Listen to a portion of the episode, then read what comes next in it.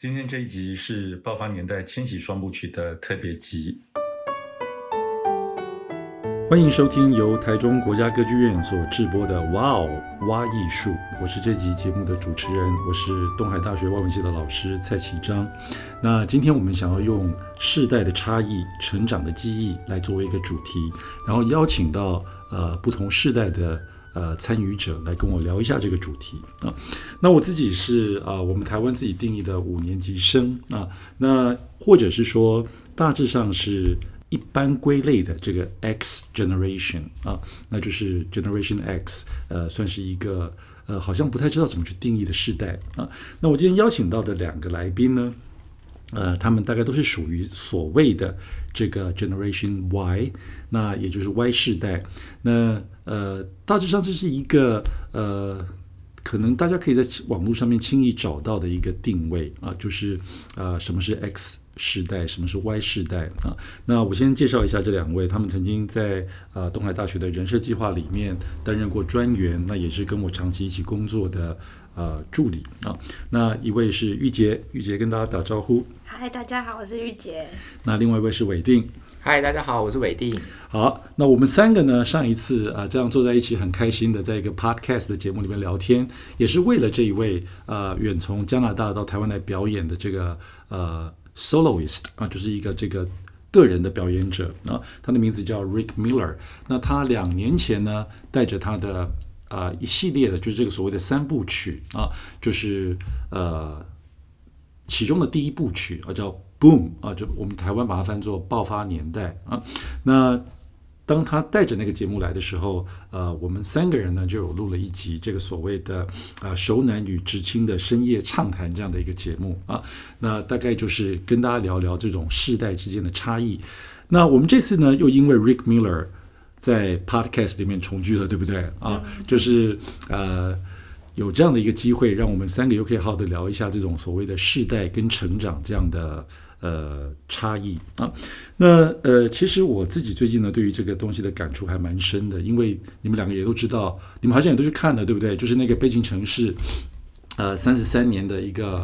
算是四 K 的纪念版嘛，对不对？啊，对。那你们有进剧院去看吗？电影院啊。那我自己也去看了。我其实上一次去看的时候，我自己就是大学生啊。那呃，当然我中间有看过，但是都不是在大荧幕上面啊。那这次在呃到大戏大大荧幕上面去看的时候，就觉得哇，真的非常的有感。那等于说，经过了三十三年，我好像从十几岁、二十岁的那样的一个阶段，变成了一个蛮不一样的人啊。就我那时候在看《悲情城市》的感受，跟现在在看《悲情城市》的感受，其实中间的落差还蛮大的。所以我有一种感觉，就是说，世代这个东西，它其实不是只是。呃，我们每一个人好像跟外的对应关，跟外界的对应关系，它其实也会有一个部分是我们从 A 阶段长到 B 阶段，再长到 C 阶段这样的一个迁移的过程啊。那呃，事实上我也常觉得说，呃，这个世界上面有很多重要的。文化或者是政治的事件，其实大概都跟世代差异有关啊。比方说，呃，众人在这几年一直非常热衷讨论的，就是英国的脱欧啊。那严格上说起来，脱欧好像也是一个这种世代差异的选择啊。那等于啊，有一群人他们认为这个国家应该要怎么走，那年轻人可能怎么认为，可是经过一个投票之后，这个结果却是。呃，可能比较资深的公民，他们占得上上风啊，所以他好像被定位成是一个世代跟阶级中间的呃一次大的矛盾啊。那事实上，像这样的这种呃，从时代差异或者是呃世代矛盾衍生出来的戏剧作品相当的多啊。那这次在台中歌剧院所办的这个呃，算是异想春天艺术节啊。我们知道台中歌剧院呃，其实有呃蛮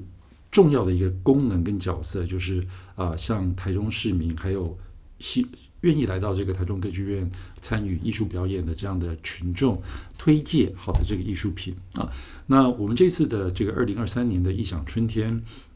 艺术季呢，呃，它大概就有三部作品，其实都跟成长、跟呃世代差异有一些关联啊。那么其中一部呢是呃契诃夫的名作啊，那大概也是呃这次大家非常引颈期盼的，也就是呃伊莎贝拉与贝他要演出的这样的《樱桃园》啊。那《樱桃园》其实这个故事本身就充满了这种世代之间的矛盾啊。那呃逐渐老去的贵族对于他们的庄园的期待跟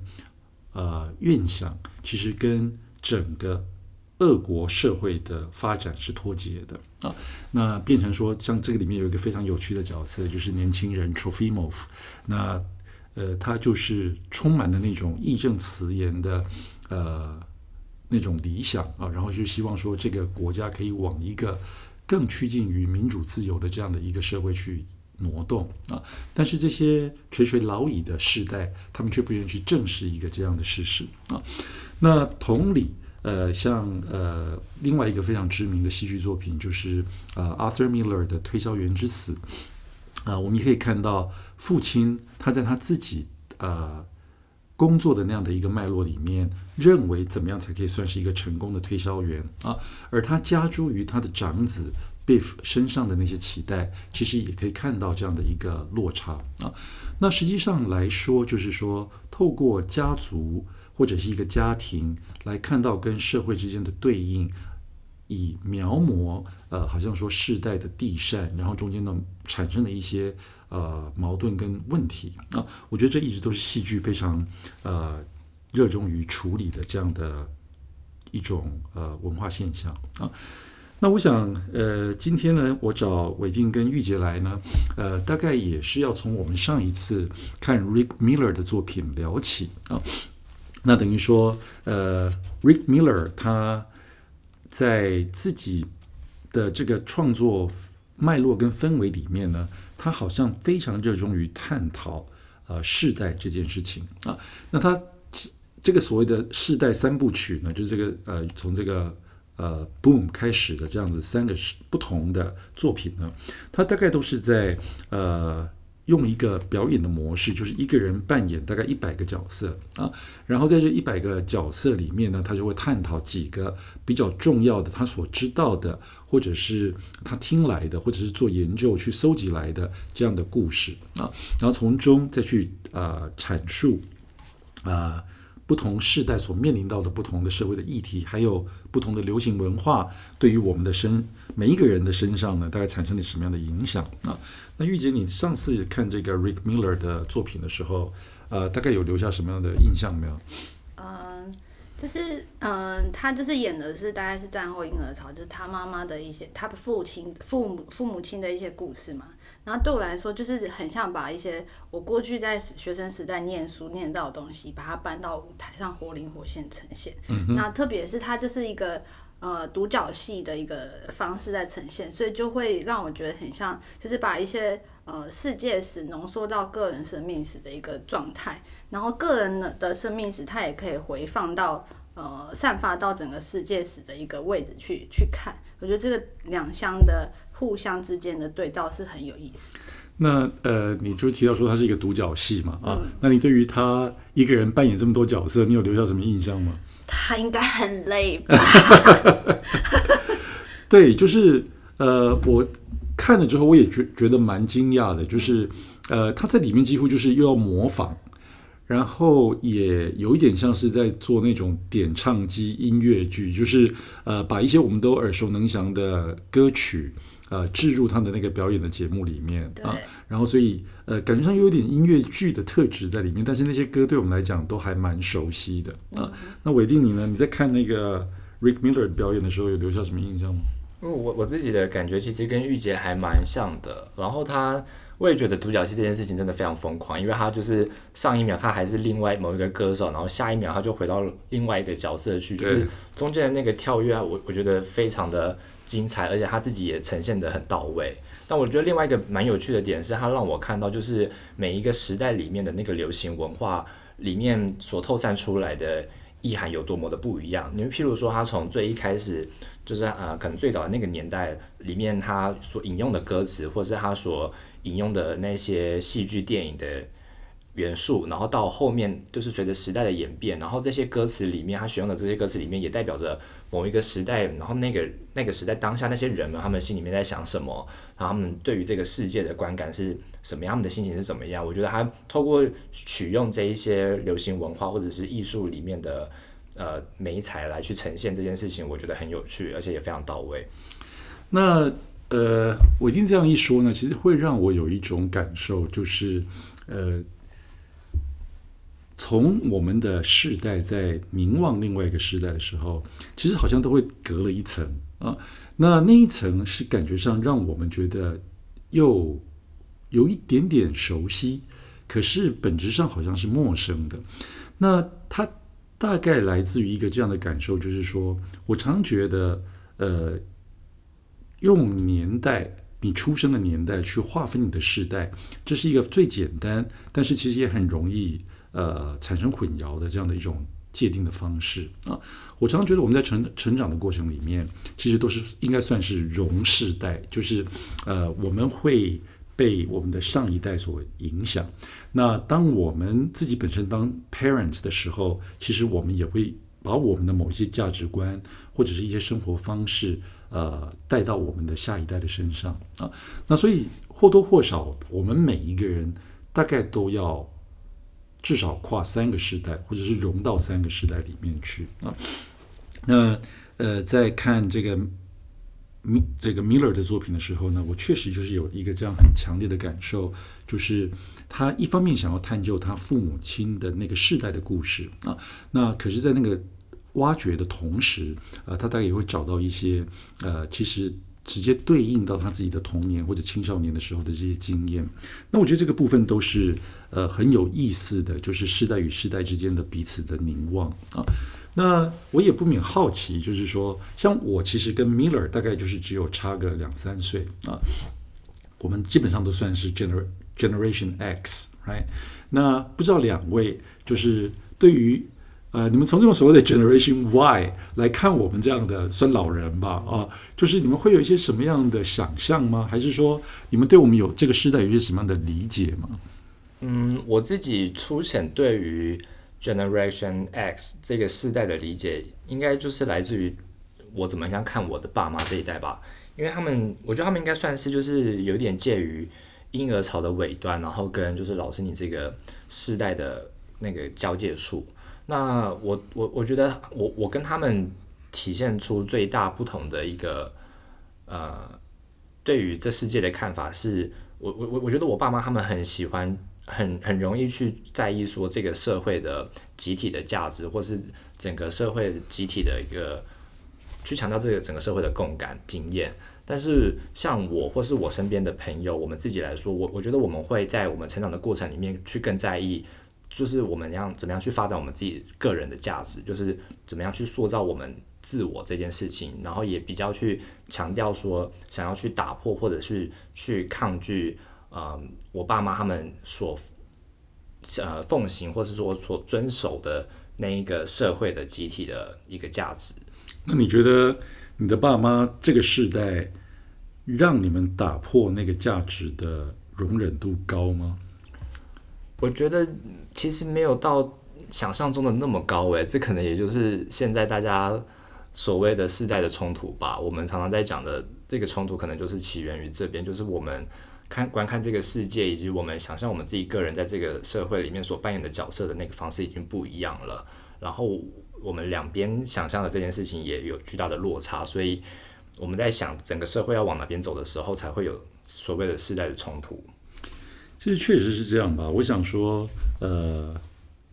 尽管我们属于不同的世代，但是世代这件事情，它刚刚我在讲的时候，觉得说它很难定义。大概就是因为不同的世代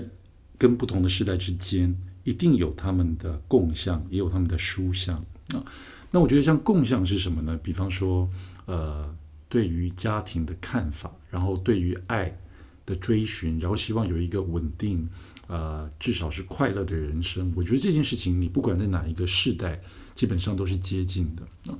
那当然，书像就是来自于我们每一个时代都必须要独自面对，呃，属于那样的一个时代的政治跟文化的条件啊。那所以，像比方说，我自己本身是五年级生，那五年级生其实他就有一个非常重要的书向是你们这个时代可能就你们这个时代出生的人可能比较没有去感受到的，大概就是经济起飞的这个部分啊。那等于说，我们大概大部分的人啊，在呃进入青春期之后，大概家里的经济都有相当程度的改善啊。那不管你后来变成是富裕人家，还是所谓的中产阶级。呃，我们五年级生他大概就是在呃需要成长的过程里面需要用到钱的时候，就是在这个高中啦、大学啦啊。那我觉得说家里面给你的经济上的资助，呃，好像比较到位。啊，那台湾的经济全全盛时期，大概就是在我们成长过程中被体现出来了。但是你们这个时代呢，大概就比较没有面对面对到一个那样的一种社会经济条件啊。那玉姐，不知道你自己本身对于好像我们这样的时代，呃，基本上算是你父执辈的时代吧？啊，那会有一些什么样的想象跟看法？就可以回应到老师刚才讲的那个经济起飞的一个面对那个时代状态，就是我在面对老板或是父执辈的那些长辈的时候，我会有感受到我们的那个时间感跟时间观其实是很不一样的，就是包含在经济，因为你们有面，呃，他呃这代这代人有面对到经济起飞的那个状态，所以他们在针对那个比如说做事情或是呃。挣钱这件事情的那个时间感，我觉得他们会跟我们这一辈想要在这个工作过程中，某种程度想要实现一些事情，或者是要想要建构自己一些事情的那个时间感是落差有点不一样的。是，嗯嗯。然后，其实我们在对那个生活的一些认知的那个状态也会很不一样。呃，包含就是，嗯，我会觉得，呃。就是这，就是回到刚刚讲的，就是那个我们在如何在人生的过程当中，然后透过工作啊，或者是与人的相处的关系之间，我们去建构这个关系，它的那个节奏也是会非常不一样的。嗯，你这样说之后，我也会觉得，就是呃，这个不仅是你这样看我们，其实我们在你们这个年纪的时候，看我们的上一辈也有这样的。想法，那尤其我刚刚问韦定的那个问题，其实我自己本身也经常在思考，就是，呃，到底我们的上一代对于我们的发展的某一种意志的前置，那个东西到底有没有办法松绑啊？那呃，那个就让我想到说。呃，韦定可能在选择自己求学想要读的东西啊，那个主科，在那个东西上面跟家长之间的那种呃争执或者是矛盾冲突，我觉得那个东西跟我是一样的，就是我自己本身在啊、高中大学的时候跟家里面的抗争是一样的。那也就是呃，在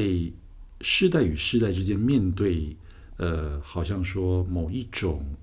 成长稳定的过程中间，一定会有需要磨合的地方啊。那刚刚那个玉姐也提到，就是说，不管是在工作上，老板的一些对于时间、对于工作的要求啊，那跟你们这个时代自己本身在建构自己，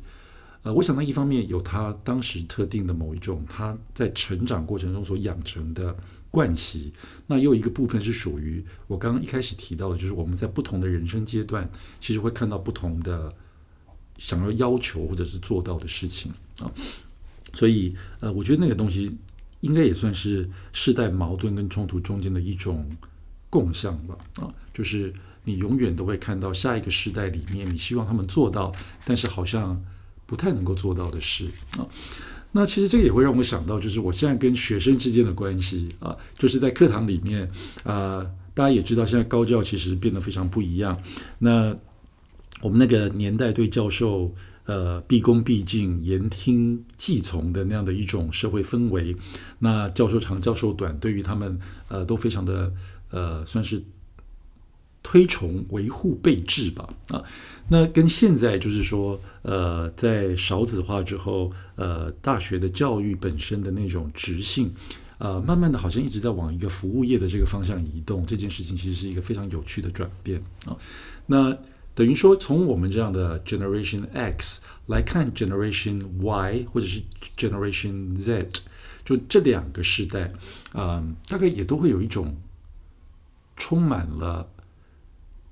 算是 curiosity，就是让我觉得非常好奇的，然后有一种甚至带着某一种异文化或异国情调的那样的一种感受啊。那比方说，在我的眼中，你们这个就就就拿你们两位来讲好了，就是你们在 technology，就是那种科技上面的依赖，或者是说。啊、呃，使用科技这件事情上面，其实真的让我觉得充满了异国情调或者异文化情调啊，就是我们永远追赶不上你们手指的速度啊。然后你们在规划一些，像当初我们一起在工作的时候，你们两个在呃用什么软体或者什么东西在规划一个东西的美感，或者是我们这个 project 整个往前挪进的时候啊、那个进度应该怎么样去设计啊？我觉得你们大概都可以用科技呃。所给予的协助做得非常的到位啊，那这件事情其实对我来说就觉得充满了一种新奇的况味。另外一个让我觉得你们这个时代很不一样的，就是你们在人际关系上面的自由吧啊，那那个自由基本上也是来自于我们这个时代在某一种对于政治正确的渴望上面所。架构出来的空间啊，所以比方说，呃，现在到了一个年纪没有结婚，呃，反而是那个问你说，哎，怎么样都没有打算要结婚了的那个人，应该要觉得不好意思啊。然后过年的时候，当你不想跟长辈聊天的时候，你可以很没有心理负担的，就是从袋子里面拿出手机来，开始装作，呃，你你你人在场，但是你的心不在场那样的一个明证啊。那或者是说，从这个地方可以带到说，呃，过年这件事情，在我的童年跟现在我步入我的中年啊，呃，真的是两件事啊。就是我们那个时候，呃，一个大家族一起过年的时候，呃，儿子媳妇应该要做些什么事，那孙子孙子辈大概做些什么事，就是呃，跟现在这种过年非常呃不一样，就是大家几乎都是一纸在那边定。除夕夜要吃些什么？就是过年的大餐啊。那呃，都讲到说，呃，其实呃，不用自己做，然后就是好像可以借由别人帮你提供的这种服务，就等于这个社会也商业化了到一个呃，有一个完整的机制，可以提供这些呃事项来满足我们呃在过年的时候不想要那么操累或者是张罗的那样的一个现象啊。所以整个讲起来，就是说，你们在看我们这个时代，确实会有一些想象。那我们在看你们这个时代，也会有一些呃不同的理解啊。那你觉得我们就单单讲我们这个 X 跟 Y 中间，你觉得我们中间有一些什么矛盾跟冲突吗？就是在你们的生活里面，会感觉到就是我们不同的价值观，或者是我们不同对于生活的期待，或者是。呃，生活方式的某一些要求，你们会觉得我们中间有一些什么矛盾点或者冲突点？我我觉得老师你刚刚讲的那个例子蛮有趣，就是高教那个例子，就是你说你觉得现在高教越来越服务化，就是好像我们都要把学生各个方面都照顾得很好，这件事情蛮有趣的。因为就我自己，我我的猜想啊，因为像我自己的观察，就是在我这一代，我们从小到大的生活经验里面，就是我们各方面都会被照顾得很好，就是尤其是。在我们小的时候，我们一定都会有大人陪在身旁，或者是他们没办法陪我们的时候，一定就是送去安亲班，或是有反正就是任何有大人陪的地方。那基本上我，多数我这个年代的人，我们的成长过程里面都是有家长陪伴的。但是像我爸妈他们这个年代就不是，他们可能是手足，或者是他们可能很早就会开始学着要独立，然后要去自己去面对这个世界的冲突。然后自己学着去成长，去解决。那我觉得这个也是为什么现在我们很多东西越来越讲求服务这件事，因为这些小孩他们在小时候被这样子照顾，所以他们到了大学就觉得，哎，你理所当然的这些东西都是应该要被照顾好的。就有一个很有趣的现象，就是呃，当现在的年年轻人在面对冲突的时候，我们面对一个事件的时候，我们不会像上一代的人。直接去反击，譬如说你可能觉得你被侮辱了，你被羞辱了，那可能上一代的人他们就会直接为自己挺身而出，然后去反击、去辩驳。但是这一代的人不会，他们会在当下不会讲话，但是他们会去寻求第三方，可能他们就会去检举，透过检举的方式去跟学校检举说，哦，哪一个老师怎么样，或者是他们把它抛上网，让第三方就是让网络来公审这个这一个这个事件或者这个呃问题，就是他们不会自己亲身的去面对、去解决。我觉得这个是我们这两个世代可能是因为成长过程那个习惯的关系，然后所造成的面对冲突不一样的一个方式。那回到老师你刚刚那个问题，我就会觉得说，就是我们的上一代用这样的方式来养育我们，可是同时他们又期待我们可以长得跟他们一样。我觉得这件事情就对我对我来说听起来好像有那么一点点不公平。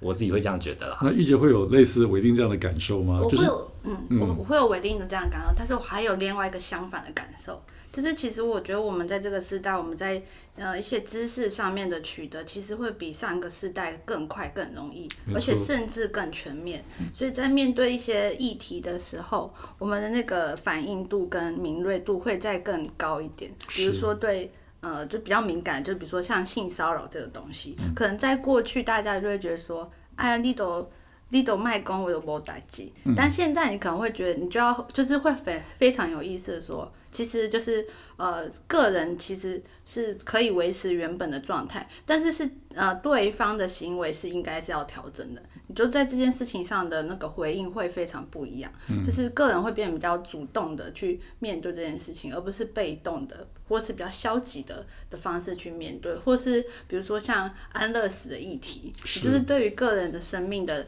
认知，它会有化过去的稍微被动，现在变主动的那个落差，嗯、我觉得是很有意思的。那这个其实也会让我想到说，其实我也一直没有对于这种新的高教文化感。感到，呃，好像说有什么不满或怎么样？我觉得很有趣，就是说，呃，比方说，我现在的教学里面有一个很快很大的乐趣，就是来自于说，我的学生都比我们自己是大学生的时候更愿意来接近老师，然后，呃，他们有什么想法，其实也完全不会吝惜让你知道啊，不管是。就像刚刚韦定讲的，会有一些管道，像比方说教学评鉴啦，那或者是导师时间啦，啊，那就是呃，我们那时候都是躲教授躲得远远的，但是现在就是说，学生其实非常愿意呃到我们的面前来告诉我们他们真正的想法是什么啊，所以我觉得这大概也是一个让我们自己到了中年的时候还可以感受到活着这件事情好像充满了挑战，然后它有一种能量感啊。所以其实我觉得这也不是什么太负面的发展，但是会确实让我们看到说，当一个戏剧创作者他把这个东西变成他创作的养分的时候，他能够带给我们的东西其实还蛮有启发性的啊。那呃，Rick Miller 他其实不管是在第一集这个爆发年代里面，还是在他后面的这两集，就是说啊，这次这个两集都会来到台中歌剧院啊。那呃，不管是要处理 Generation X，也就是 Miller 他自己的时代，还是说要处理这个所谓的啊 Y 跟 Z，啊，这个是他的女儿的时代啊。那呃，讲起来就是说，呃，他都可以在这样子的一个为了。制作一个演出，而不断的进行呃资料的搜集，然后做研究，然后去筛选这样的过程里面，找到他想要跟我们啊、呃、沟通的这样的一个意图啊。那呃，我觉得就是说，在他的这个作品里面呢，呃，他有一个非常精彩的部分是，他很擅长于用呃歌曲啊，或者是一些流行文化的元素。来跟观众做沟通啊，那呃，这大概跟他本身是一个喜剧演员，然后跟他自己本身也是一个歌手啊，呃，主持人啊有关。所以当他一个人挑起这么大的责任，去扮演一百个不一样的角色的时候，其实你真的会在这个里面看到他游刃有余，然后呃，充满了这种舞台扮演趣味的这样的一个表演过程啊。你们大概对于自己本身成长，呃，所领受到的一些文化元素啊，就是比方说，单单就流行文化这件事情来讲好了啊，你们大概都会有什么样的印象很深刻啊？比方说，呃，像你们这个时代，应该大概都比较有听过。就情电视情境喜剧来说，你们大概都是属于六人行的时代啊。可是我这个时代是属于三人行的时代啊。你们这个时代啊，最受欢迎的这个 American sitcom 其实是 Friends 啊。可是我们这个年代啊，最受欢迎的这个 American sitcom 其实是 Three's Company 啊，就是三人行啊。那呃，等于说呃，单单就从这种流行文化元素来看的时候，不同的世代其实看到的东西跟文化面向都不一样啊。你们印象比较深刻的就是陪伴你们一起成长的东西是什么？不管是呃歌曲啦，或者生活方式啦，大概有一些什么东西可以跟我们分享的吗？我我觉得最直接，我最能够立即想到的例子，可能就是周杰伦跟蔡依林吧，因为他就是基本上他们在我小的时候就是主宰了整个华语。应该应该不是只有他们两个啦，我是说，就是大家可以想象得到，比如说像包括张惠妹这些人，他们就是主宰了整个呃华语的流行文化的的各个层面，不只是音乐，就是所有的包括穿着啊，或者是我们讲话的那些方式啊，我觉得我们这是我老师刚刚提到这个问题的时候，我脑袋里面最立即可以想到的一个例子。哦，那但是我就是非常的。始终的那个六人行的粉丝，然后包含他那个在剧中，他有讲到说他的女儿就是跟六人行的那个 A 玛同年同一年出生，然后我就很快就可以把它放置在哪一个时间点位置，是就是超级是 Friends 的粉丝，所以你已经粉丝到一个地步，就是说你可以直接拿这个情景喜剧来。计算时间，对对对对。其实我也是，我也会用就是歌曲来标志我人生的某一个时间，就是譬如说哪一张专辑发行的时候，那时候我在干什么，然后哪一首歌推出来的时候，那时候我我我几岁，然后我我正在做什么样的事情。可是歌谣它本身大概就是真的具有这样子一个魔幻的能力吧，对不对？对。就是呃，就像你们刚才讲的那些，我当然都不是很熟悉，就是呃。我连五月天都不算熟啊，因为那时候我人在英国啊，所以就是呃，大概中间有非常大的一段空白，就是跟台湾的这种流行音乐界脱钩。可是呃，我们五年级生当然是呃这个滚石跟飞碟唱片的全盛时期啊，所以你有的时候听到周华健的一首歌啦，或者是黄莺莺的一首歌啦，你很快就会跟你的当时的某。你在某一个年纪所面临到的情境啊、还有那个情境所带出来的那个氛围，呃，好像一就是会紧紧的结合在一起啊。所以歌也好，或者像我们刚刚讲情境喜剧也好，就这些我们呃在好像说准备考试或者是准备工作的那个非常呃单调，然后无聊，然后压力很大的过程里面，好像其实给我们提供了很多的元素啊。那 Rick Miller。他当然是一个来自于西方的表演者，所以他带进来的这些歌谣，其实很多时候是属于他们那个文化体里面比较熟悉的。那相当会提到 Beatles 或者像 Pink Floyd 啊，就是像这些呃流行音乐的元素啊。那但是呃，我觉得因为台中歌剧院它有本身有一个非常重要的功能，就是推介好的西方的或者是国外的艺术给我们在地的观众知道，所以他。在把这些节目带进来的时候，也会在尽可能的，就是去 localize，就是把一些地方的元素加进去啊。那所以像 Rick Miller 的这个节目，就这两套节目呢，呃，他大概就会请到耿一伟老师啊、呃，把一些我们在地的流行文化也加进去那个里面啊。所以呃，大概像我们就会看到李双泽的歌谣，呃，跟 Rick Miller 他在西方的那种时间表。在什么地方搭上线啊？那那个部分会变成一个非常有趣的，就是外来的跟本土的对照啊。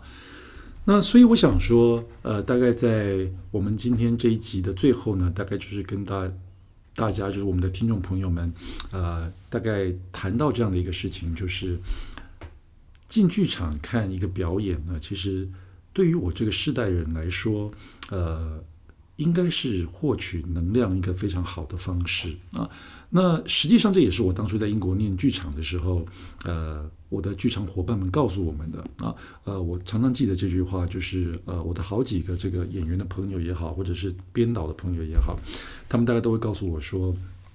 ，In theater we gain energy from each other 啊，那就是在剧场里面，我们从彼此的身上得到能量啊。那呃，Rick Miller 是一个充满了能量的表演者啊，就是呃，在这一个多小时里面，你真是看到他这样千变万化，然后一下子在舞台的这一边，一下子在舞台的那一边，然后他必须要呃借由这种多媒体的结合，然后他自己本身跟他中间有一个对应的关系。呈现出呃，他想要告诉我们的那个故事的主轴。啊，所以整个来说，呃，看完这个 Rick Miller 的表演之后，都会有一种非常深刻的感受，就是你好像觉得你被活化了。啊，就是你不会只是呃好像呆呆的介入他的那些不同时代的故事，或者他们的矛盾跟冲突，你很容易也可以在这样的一个融糅杂了异文化跟本土文化的这样的一个表演里面，感受到自己成长的记忆，还有世代的差异这样的一个思考上的主轴吧。啊，所以我想说，大概最后就是啊、呃，希望。我们到了这个四月底的时候，大概是在四月二十八号到四月三十号这个时候，啊、呃，Miller 的节目来的时候，也许有更多呃在地的观众呃可以好好的把握这个机会走进台中歌剧院啊，那跟我们一起来看看说一个借由呃这个 gener Generation X 跟 YZ 呃告诉我们这些他在加拿大成长的记忆啊，然后观看这个世界的整个光谱呃。最后怎么样跟我们自己在台湾长大这样的一个经验结合在一起啊？那今天非常谢谢大家的收听，那也谢谢伟丁跟玉洁，呃，到这一集的节目里面来跟我聊天啊。好，谢谢，谢谢，我们再见。